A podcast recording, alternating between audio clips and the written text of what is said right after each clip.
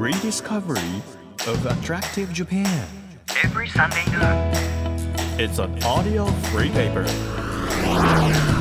Apollo Station Drive Discovery Press.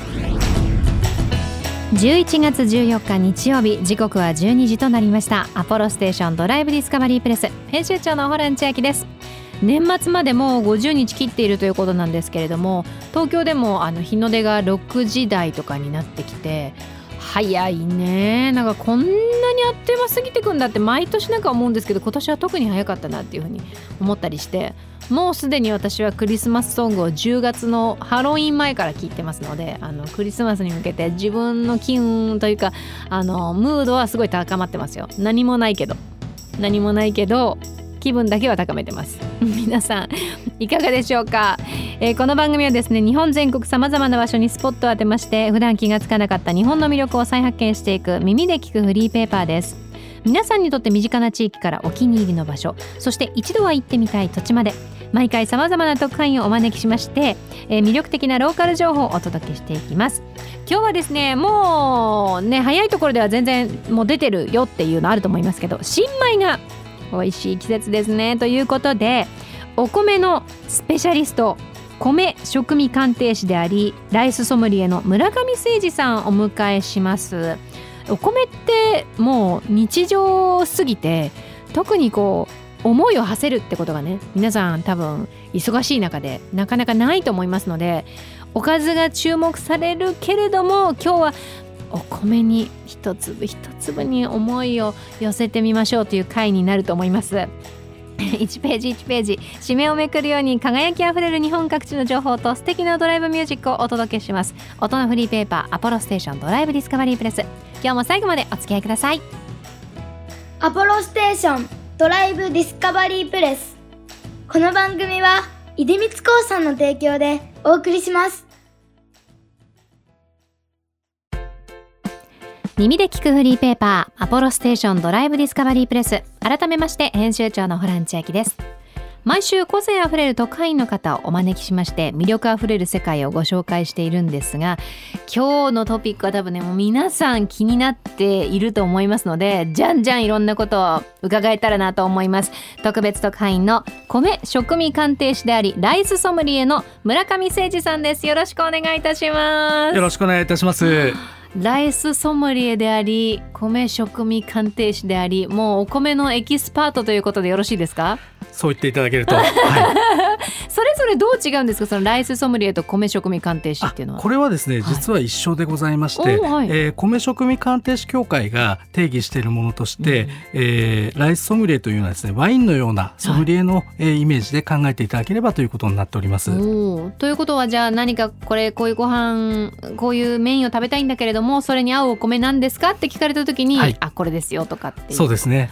そういったことが、はい、できます。そしてあの米食味鑑定士さんというのは、はいあのよくニュースでも話題になります、はい。例えばいろんな品種を比べて、はい、どれがどのランクだとかっていうのを決めるあの大事な方々ですあか。そうですね、えーその特営とかですね、はい。皆さんがよくご存知の、うんえーランキングの仕方をするパターンとあと生産者さんをうん。評価する、はい。えーそういった会がございまして我々はあの生産者を、えーできるだけフューチャーしたいということで、うんうん。どこどこの誰々が作ったというものを、えー金賞とかですね審査させていただく形になります。よりじゃあこうピンポイントでなんかざっくりと何々という品種というよりかはその中でもこの人のが素晴らしいですよそうです。はあ。えその鑑定をするときに、はい。どんなスキルというかどんな訓練が必要なものなんですか？そうですね、やはり花。花。これが一番重要だと思っておりまして。下よりも花。はい、えー実はですね鼻に抜ける香りというものがございまして、はいはい。お米を食べていって甘みを感じて、うん。飲み込む時にですね鼻に抜ける香りというものがお米あるんですよ。はい。で皆さんは普段はあまり気にしてないので、うんうん。その香りは美味しいっていうふうにくくられると思うんですけれどもえこの鼻に抜ける香りをですねできるだけ感じるようにトライしております。えやっぱり品種によってその香りというのは微妙に違ってくるんですか？変わってまいりますね。えー。はい。今品種ってどれくらいあるんですか？はい、これはですね令和2年産の農林水産省のデータによるんですけれども、えー国に登録されている品種が約500ぐらいあります、はい、そのうち我々が食卓で食べる食用米、はい。こちらに関しては250から280ぐらいあると言われてます。そんなにあるんですか？はい。ただ我々がですねスーパー等で目にするお米というのはぐっと下がってですね30ぐらいの銘柄になってきます。なんでですか？はい。登録はしてるんですけど、うんうん。実際にそんなに多く作られてないとか流通の問題がございますのでメジャーな品種としては約30種類ぐらいその中でも10種類ぐらいが、えーこの全体の250のうちのですね、うんうん。えー7割ぐらいを占めるという形になります。へえその生まれる品種もあれば、はい。消えていくものもあるんですか？もちろんでございます。例えば、まあ、私たちがよく知ってるもので、はい。こういうものが今はあんまりもう作られなくなったんですよとかはい。ありますか、あります皆さんが、えー年配の方は特に知ってらっしゃると思うんですが、東北地方で、えー非常に有名だった笹錦。笹錦ってもうないの？いやありますありますが少なくなってきてまして、えー。えそれはどうしてですーはい。か、これ1995年にですね、は大ピンチが訪れます、はい。えーこの笹錦の大ピンチは例外によるもので農家さんが一生懸命作ったものが、えー収穫時期うん。にほとんど米にならなかった、こういった基金がございました、はいはい。でこの時から農家さんはお金になる、えーまあ、いわゆる経営ですね、うん農家さんとして経営しているものが天候によって左右されてうん。収入にならなくなるはい。っていうことが起きてですね、うんうん。まあ笹錦はどんどん作らない人が増えてしまった。それはその例外であったり天候の、まあ、良し悪しみたいなものに左右されない品種を、はい。より強い品種を作っていった方がはい。安定してるよねみたいなことなんですか、さようでございます。ですので笹錦がそういったピンチになってですねその次から出てきたのは一目惚れというふうな品種になります。はいはい一目惚れ、ええ。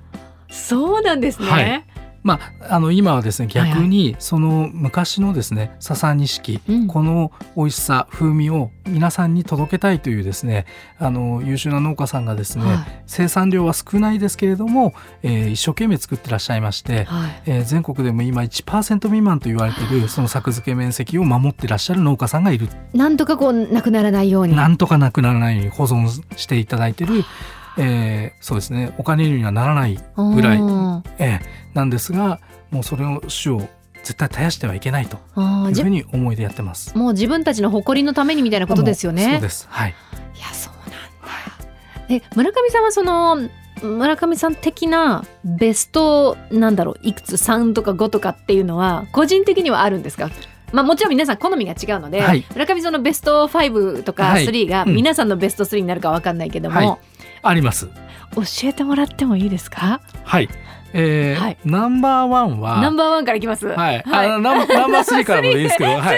いきますかナンバースリーはですね、えー高知県はい。のですね、ニコマル香り米というお米です。待って聞いたことないニコマル香り米。香り米。はい。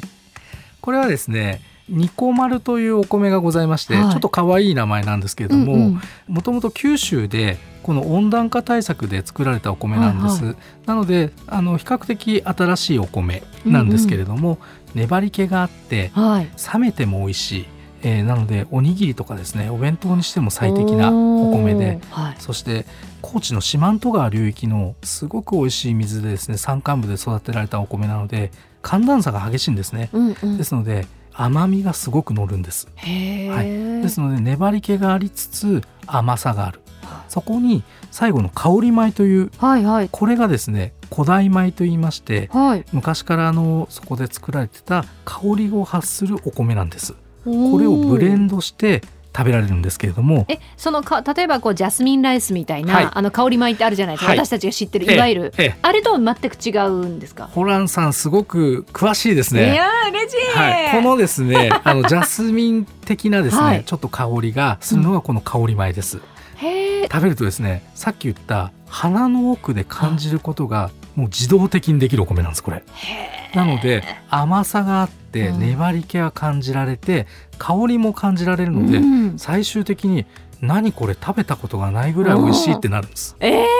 この香り米はですね癖になるお米でございまして、えーあのジャスミンライスとかはい。東南アジア系のですねガパオとかですね、いろんなのあると思うんですけどそういったものもなんか鼻に抜けるところをキャッチするとやっぱりあの食べたくなるんですねまた。この常習性がたまらないお米なんです。常習性がたまらない、はい、ちょっと危ないお米です。危ないですね。危ないです。はい。危ないですね。でもこの危ないお米が3位でしょ？3位です。2位1位どうなっちゃうのっていう。2位お願いします。2位はですね、岩手県うん。の安倍さんという方が作られてはい、いる、安倍さん、はい、笹しぐれというお米でございます。なんかいい名前じゃない、いいですね。笹しぐれ。はい、はい、この笹しぐれは先ほどあの話題に上った笹錦うん、この親にあたる品種でございます。そうなんですか、はですので笹錦が全国の作付け面積うん1%未満と申し上げましたが、この親になるのでさらに作ってる人が少ない。そうですよね、はいだここの方がきっと反映していくから、はい親の方は自然とこうなんとなくね廃れていくっていうのはなんか自然な考えですもんね、はい、そうです。はいはいでこれをこの安倍さんという方が全く農薬なく、うんえー完全に手作業で作られているお米なんですねあ。ら手間暇かかってるかかってます。でこの方が作られている笹しぐれはほとんど流通しません。そうなんだ。はい、ただあの、まあ、幻のお米になるんですけれども、はい。この香りを嗅いだらですねやみつきになりますね。やっぱ香りなんですね。やっぱり私はあのうまさははですね香りに基づくものかなと思っておりまして、うん。はい。えその食感としてははい。ど,、どっち系ですか？えー、とこのお米はですねさっぱりしてます。さっぱり系、はい、さっきは粘り気があるお米なんですけど、今回はさっぱりして香ばしいそういった香りになります。はい。ですので食べていくと甘みとともにまた違う香りがですね鼻の奥であらま体験できるという。ああらまあ。なんかいろんなトリップが待ってるんですね。あるんですねこれが。はい。あの合法のトリップですからね。はいそうなんですよ 皆さん大丈夫ですよ、はい。え1位はそうすると何になりますか？1位はですね、はい。これはもう全国的にも有名でございましてあの我々の米食味鑑定士協会でもですね、4年連続最高得点をはい。挙げられて金賞を受賞されている山形県の遠藤剛一さんという方のお米でございます。はいこの方のですね私はコシヒカリ。はい。これを食べた時に衝撃を受けましたね。おーコシヒカリはまあ私たちね、はい。食べたことがあったっていう品種ですよね、はい。何が特別なんですか？はい、これ一番最初にですね私がこの遠藤剛一さんのコシヒカリを食べた時にはい。思ったことは無です。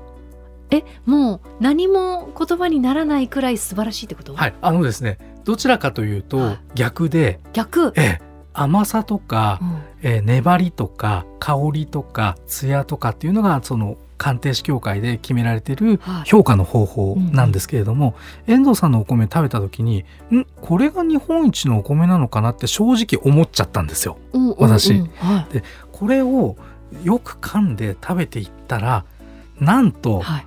後々にですね、はい怒涛のように香りと甘みとですね粘り気が出てきたんですね。時間差で聞くまでに時時間かかるやつですね。なんですよ。あらまあ。でこれがなぜそういうことが生まれたかというと、遠藤さんのお米のそもそものバランスはがい。きちんと取れてるから、うん。何か甘さが飛び出てたりとか香りが出てるとか特徴を感じさせないぐらいバランスが良かったんです。スッと馴染んでいくってこと馴染んでいって、うん。そしてよく噛んでいくと甘みが上品に舌の上で感じられてかつ鼻の奥の香りがですねはい。ロングトーンで感じられる。あらまあいいですね。まさに芸術でしたね。本当ですね、ちょっとなんか静かになってもう集中して食べたいですね、それはね。ですので最初一口食べた時はこれが日本一なのかなって本当にいぶかしむぐらい、え、素晴らしいバランスだったんですね。そうなんですね、は山形のはい。遠藤さんちのコシヒカリ、はい、もう、ね、手にできる方ははい、ぜひ。ぜひ。いや本当にあの今いろいろこうお米の知識を伺って、はい。これはもう食べてみたいなっていう気持ちになってるんですけど、はい、ちょっと今日はここでお時間ということで来週は実際に炊き方であったり炊いたものをいただいて私の語彙力がちょっとそこにね到達するかどうか分かりませんけれども一生懸命ラジオの前の皆さんにこうお伝えしようと思いますので来週も村上さんぜひよろしくお願いいたしますこちらこそよろしくお願いいたします。はい。アポロステーションドライブディスカバリープレス。今日の特派員は米食味鑑定士であり、ライスソムリエの村上誠二さんでした。ありがとうございました。ありがとうございました。日本全国さまざまな場所にスポットを当てて各地の魅力を再発見していく耳で聞くフリーペーパー DD プレス、えーリスナーの皆さんにもですね番組専属特派員として、えー地元や最近訪れた場所のとっておき情報を送っていただいています。今日は三重県の会社員の方ゴルゴ69さんから美味しそうな駅弁のメッセージをいただいておりましてすごいんですよ。あの牛の顔結構あのなんて言うんだろうリアルな感じの牛の顔がそのままお弁当の蓋になってるんですけどこれがですね、えーゴルゴさんが大好きということで三重県松阪市の松阪駅の駅弁桃太郎弁当です。ゴルゴさんは津市に住んでるそうなんですけど松阪に行った時結構買ってしまいます。地元の荒竹商店さんが作っているということなんですが本当にね黒いリアルな牛のお弁当。で何がすごいってこれ蓋を開けると同様ふるさとが流れるそうなんですよ。日本で初めてメロディー駅弁というふうに銘打って発売されているそうなんですがあの実際に私聞いてみました。あのかなりレトロな電子音で「うさぎおいし」が流れるんですけどこれ蓋を開けると流れるそうなんですね。でね中のでもねこれ牛丼弁当ねきっとね。これねすっごい美味しそうです。あのよく染みた薄いこう牛のやつがもうちょっとよだれがあのいっぱい乗っててで紅生姜とあとちょっとおしんこが入ってるんですけどこのお弁当駅弁って大体食べたらまあポンと捨てちゃう方多いと思うんですがこれ家帰ってまた使いたくなりますね。まあ、あの学校とかに持ってったり会社とかに持ってったりしたら漏れなくあのふるさとが流れます。電子音の。すごいレトロな電子音ね。これはなかなかパンチありますよ。すごいな。パンチもあるしでも美味しそうだし。最近は各地の駅弁大会でも大人気なんですって。でも東京大阪でも買える時がありますのでぜひ皆さんチェックしていただきたい。これ私もちょっと見ときます。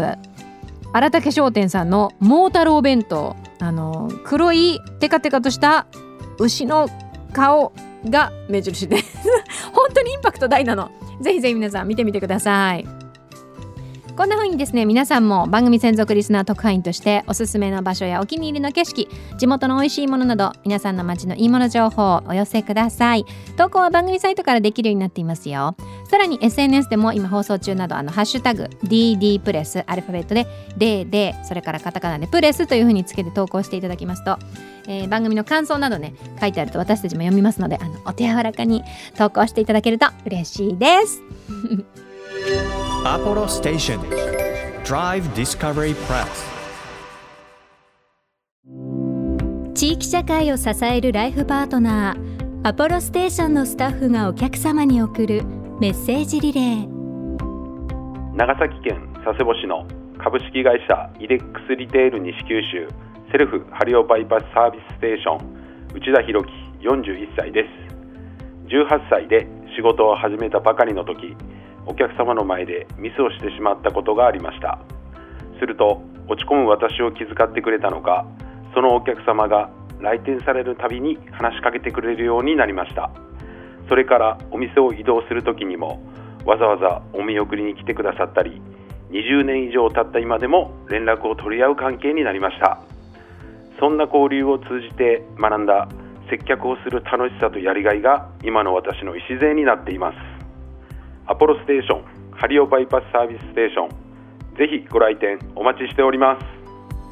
あなたの移動を支えるステーションアポロステーション。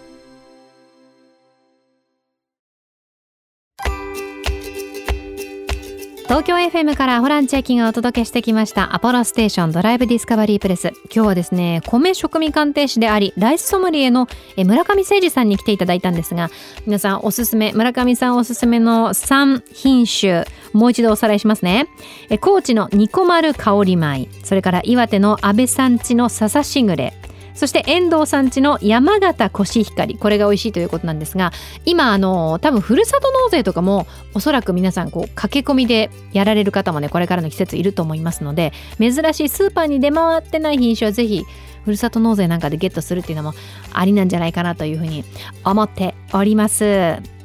アポロステーションドライブディスカバリープレス。この番組ではリスナーと会員の皆さんから皆さんの街のいいもの情報をお待ちしています。情報をお寄せくださった方の中から毎月3名様に番組セレクトのとっておきプレゼントを差し上げていますよ。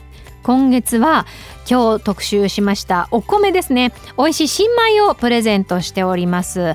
え日本一のお米を作る遠藤五一さん。ちなみにあの村上さんがおすすめしてた山形の遠藤さんちのコシヒカリの遠藤さんと同じ遠藤さんです。の特別栽培米。今回はつや姫ですね。2キロ。